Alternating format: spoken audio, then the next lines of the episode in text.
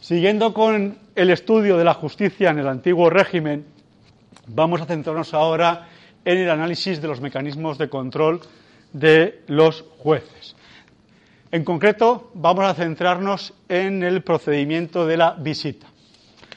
Como siempre, hay que reseñar que esta intervención es un mero resumen de las ideas más importantes y tenemos que remitirnos a los manuales de referencia para completar eh, nuestra exposición.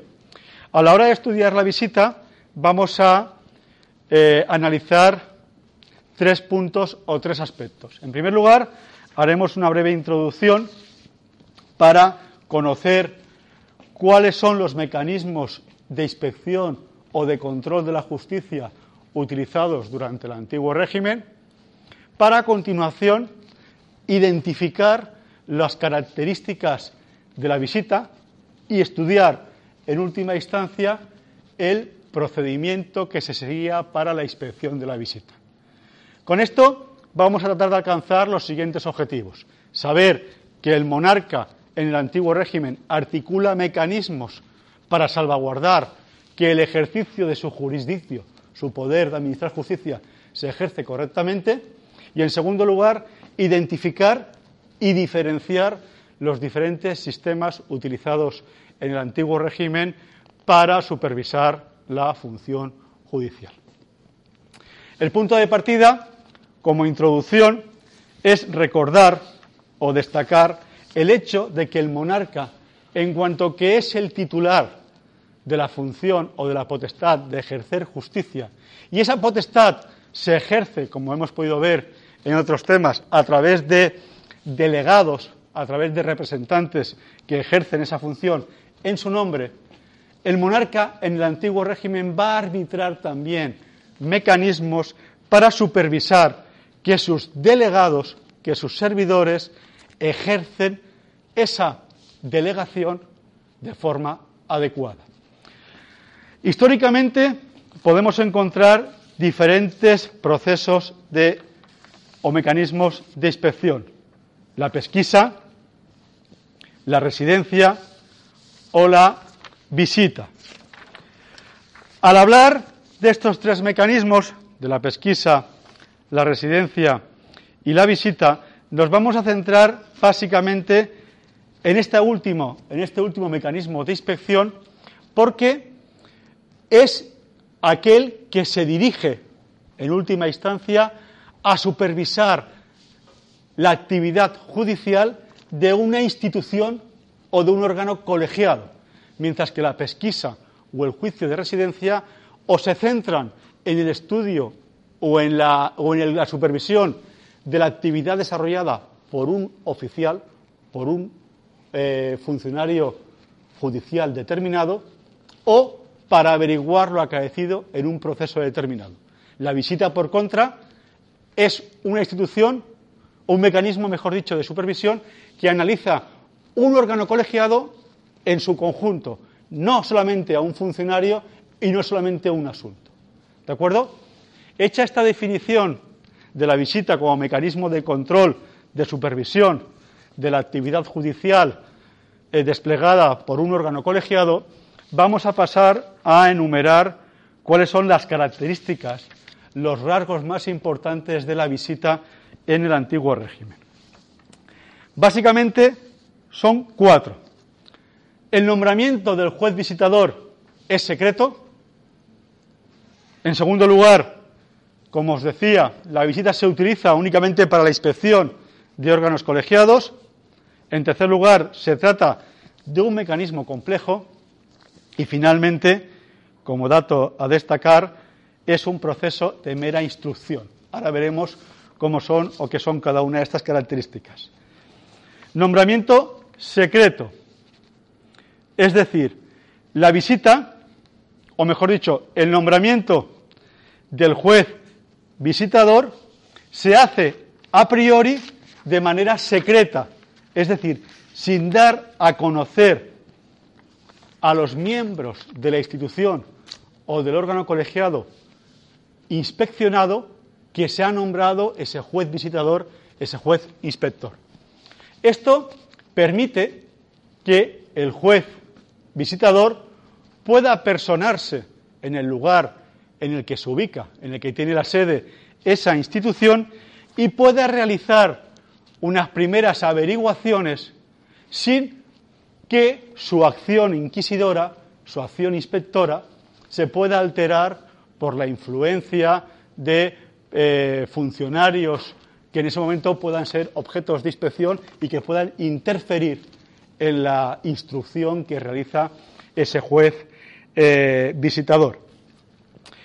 Es decir, que puede, permite que el visitador averigüe la realidad de lo decidido sin que puedan alterarse las pruebas, para que me entendáis.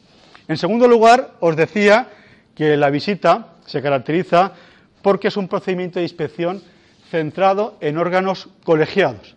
Es decir, se dirige a averiguar la actividad judicial realizada en una institución en un periodo determinado de tiempo, lo que determina que el proceso de inspección afecta a todos los funcionarios que integran esa institución, desde el regente o presidente, desde la máxima responsabilidad, hasta los oficiales auxiliares o subalternos, porteros, alguaciles, archiveros, quien corresponda.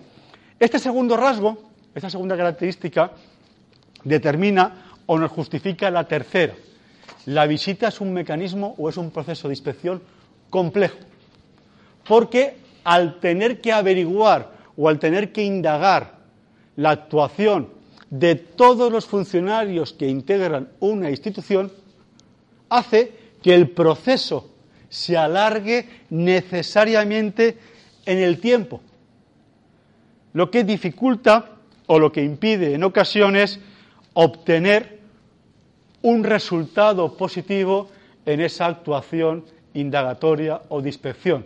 ¿Por qué motivo? Porque nos encontramos en que en muchas ocasiones la visita se inicia por un juez visitador, se dilata tanto en el tiempo por la cantidad de pruebas, de indagaciones que se tienen que hacer, de declaración de testigos, que el juez visitador fallece, hay que nombrar otro. Y en definitiva nos encontramos con procesos de visita que se dilatan varios años en el tiempo, incluso algunos de ellos más de diez años, décadas, lo que en definitiva hace que el proceso de inspección en la práctica pues no cumpla esa función de reprimir o de averiguar aquellas anomalías que se pudieran producir en la impartición de justicia. Y la última característica, también muy interesante, el proceso de visita, o mejor dicho, el juez visitador es un mero juez instructor. No resuelve nada.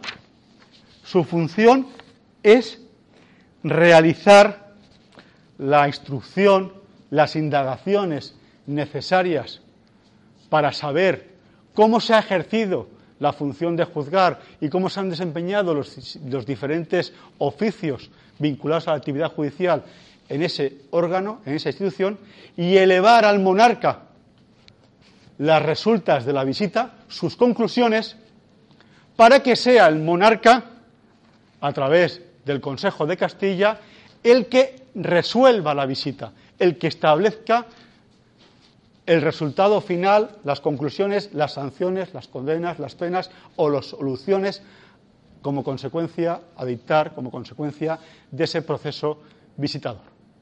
¿De acuerdo? Esta es una fotografía a grandes rasgos de lo que es la definición y las características de la visita. Pero donde, o como se puede ver con mayor claridad qué es la visita, es viendo el procedimiento. Pasamos a la tercera parte, a estudiar el procedimiento de la visita. ¿eh? A la hora de estudiar el procedimiento de la visita, vamos a su vez a diferenciar diferentes fases. El nombramiento del juez visitador, la tramitación de la visita y, en tercera y última instancia, las resultas de la visita. Cuando hablamos del nombramiento, debe de quedar claro que el nombramiento del juez visitador corresponde al monarca, que suele designar a una persona de su confianza mediante real cédula para ejercer la inspección, para supervisar la actuación de una institución. Y en esa cédula de nombramiento se suelen indicar cuáles son las funciones, cuáles son las potestades del juez visitador. Así, por ejemplo, en la visita de Ramírez Fariña a la audiencia de Sevilla, que tenéis el documento que os he facilitado, pues se faculta al juez visitador para, en primer lugar, acceder al archivo de la Real Audiencia, visitarla, consultar la documentación. En segundo lugar, asistir al pleno del acuerdo. En tercer lugar, designar comisionados, realizar pruebas y también, en último lugar, nombrar personal auxiliar, escribanos, alguaciles, que le puedan auxiliar, le puedan, personal subalterno, que le puedan ayudar en el ejercicio de sus funciones. Una vez que el visitador ha sido designado, se inicia el procedimiento de inspección, se inicia la visita. Como os digo, esa real cédula se mantiene en poder del visitador y no es pública, es secreta. El visitador se traslada al lugar en el que tiene la sede el órgano inspeccionado y empieza a hacer sus primeras indagaciones, sus primeras averiguaciones.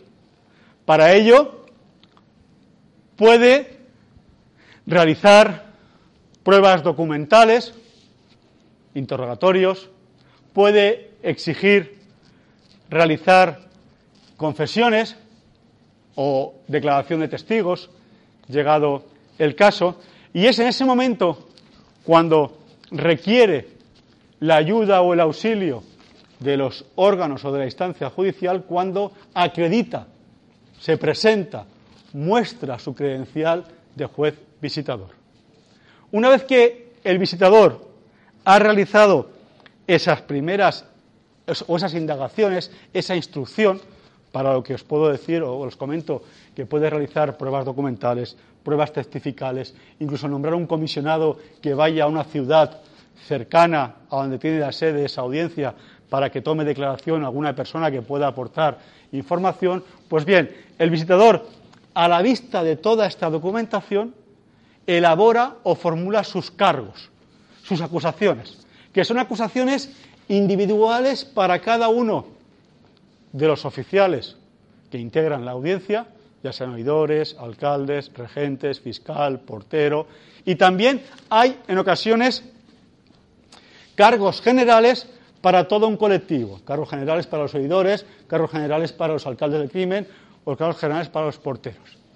En términos generales, y siguiendo la visita de Ramírez Fariña, que he tenido la ocasión de estudiar, esos cargos pueden afectar a problemas en la jurisdicción, ahora lo veremos, al secreto de las actuaciones, a las visitas a cárceles, a la provisión de plazas, a incumplimiento en las relaciones sociales o a la redacción de la sentencia.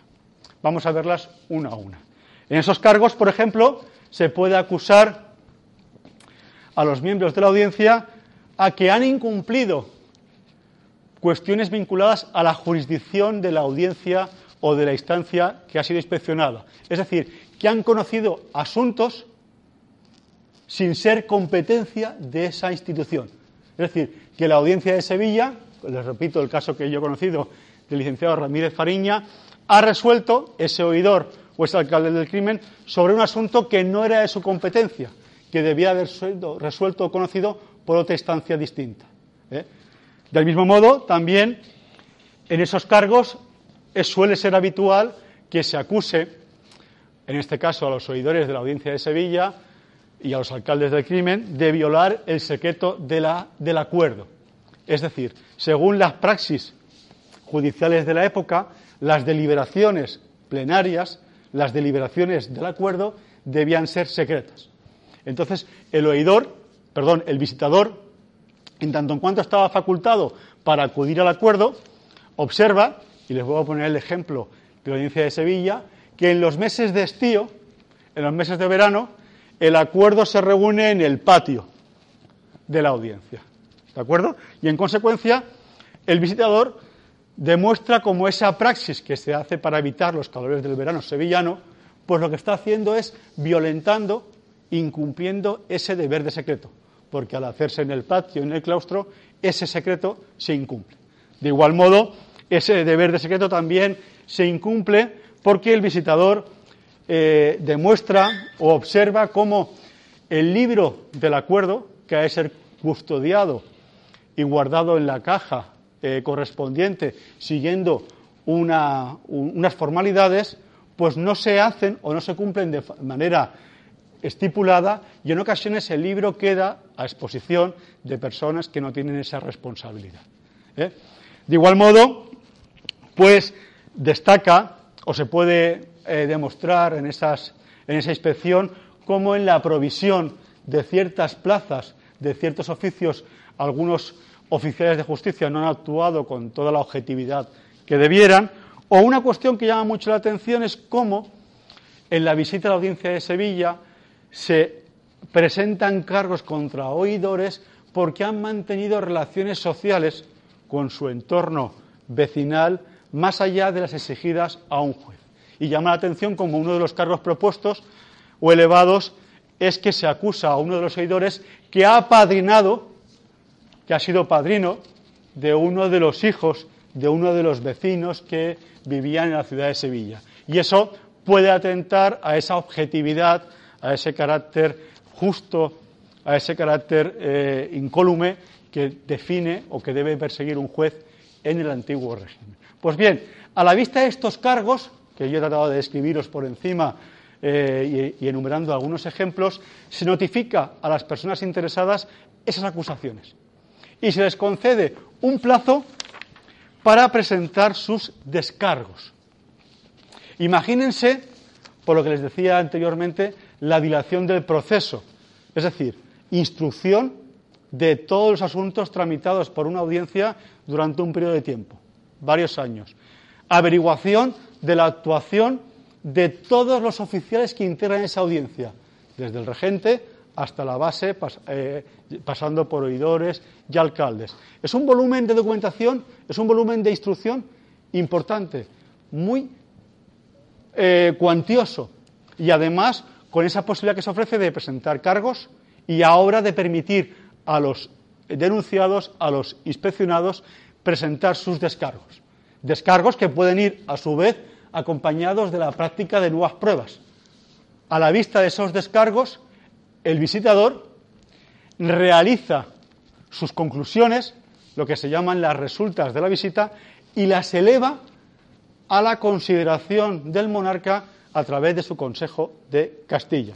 Para que sea el Consejo de Castilla para que sea el monarca quien, a la vista de todas las pruebas, de todas las actuaciones realizadas, dicte las llamadas resultas de la visita. Resultas que pueden ser sanciones o condenas particulares o personales para alguno de los cargos, como privación del oficio, destierro, sanción económica, eh, cárcel, presidio, pero también de esas resultas suelen surgir ordenanzas generales que han de regir el funcionamiento de esa institución. Es decir, de ese estudio de la actividad judicial desarrollada por una institución durante un periodo de tiempo, detectadas las anomalías en el funcionamiento de esa institución, se elevan se redactan ordenanzas de obligado cumplimiento para el funcionamiento de esa institución. En conclusión, y para terminar esta breve exposición en torno a la visita, podemos decir que es un procedimiento de inspección complejo, dilatado en el tiempo, que plantea importantes problemas para su instrucción, para su indagación, por el volumen de documentación, de pruebas que hay que realizar. Destacar que el juez visitador es un mero instructor que no resuelve, que se limita a indagar, a instruir el proceso y que es al Consejo de Castilla, al monarca en concreto, a quien corresponde sentenciar, a quien corresponde dictar las llamadas resultas de la visita. Y en último lugar, la tercera conclusión es que en muchas ocasiones esas resultas de la visita, esas consecuencias que, resultan de la inspección realizada por el juez visitador se convierten en normativa de general cumplimiento, en ordenanzas que han de regir el funcionamiento de esa institución.